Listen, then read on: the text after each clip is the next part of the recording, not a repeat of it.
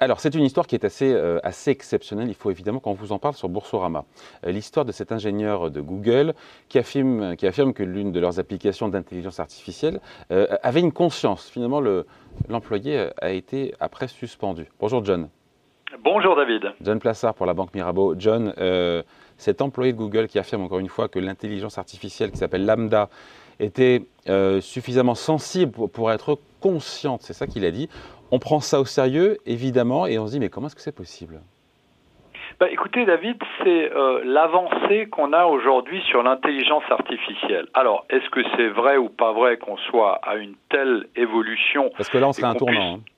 Exactement, ce serait un tournant, et puis on pourrait même le comparer, vous savez, à certains films qui sont sortis comme Terminator, hein, où c'est les robots qui prennent le dessus sur les humains.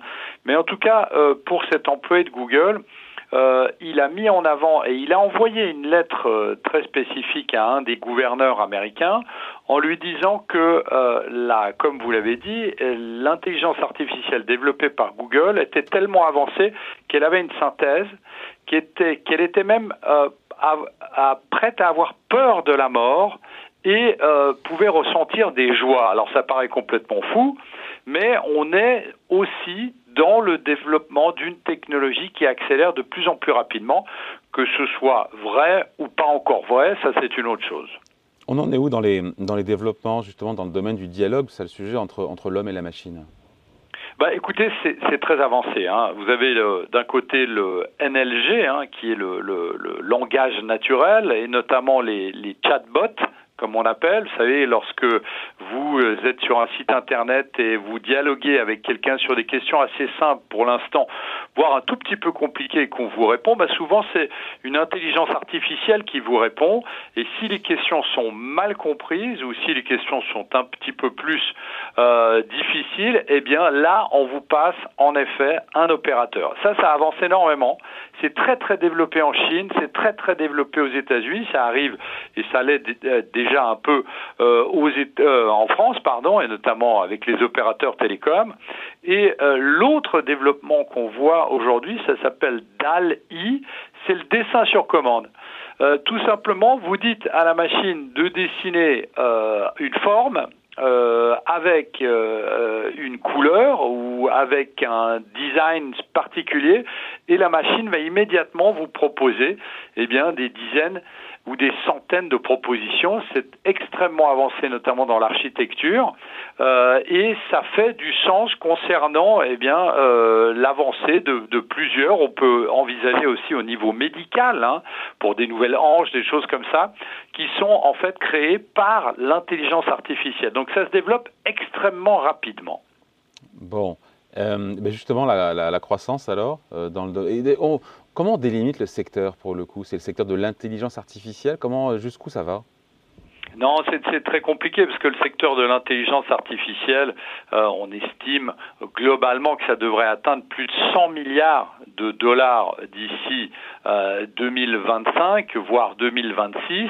Ça a pris un tout petit peu de retard avec le, Covid, mais là, dans, cette, euh, dans, dans, ce domaine spécifique, euh, il y a deux choses. D'abord, comme je disais, ce fameux chatbot, hein, le, dialogue entre vous et la machine lorsque vous avez des questions à, à, peser.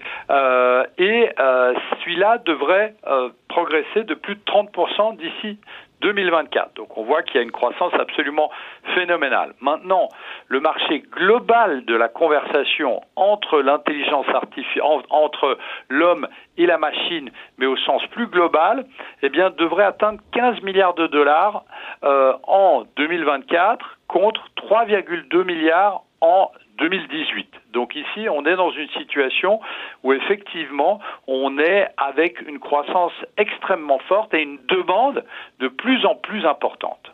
Bon, quelles sont les sociétés qui sont les, le plus en vogue, le plus en pointe, les plus impliquées justement dans, dans l'IA et dans tout ce qui est chatbot? Bah, écoutez, on, on, a surtout Microsoft. Hein. Microsoft, ils ont un programme qui s'appelle OpenAI. Ils ont déjà dépensé ces dernières années plus d'un milliard de dollars. Évidemment, Google, on en a parlé avec cet employé qui a dénoncé Google.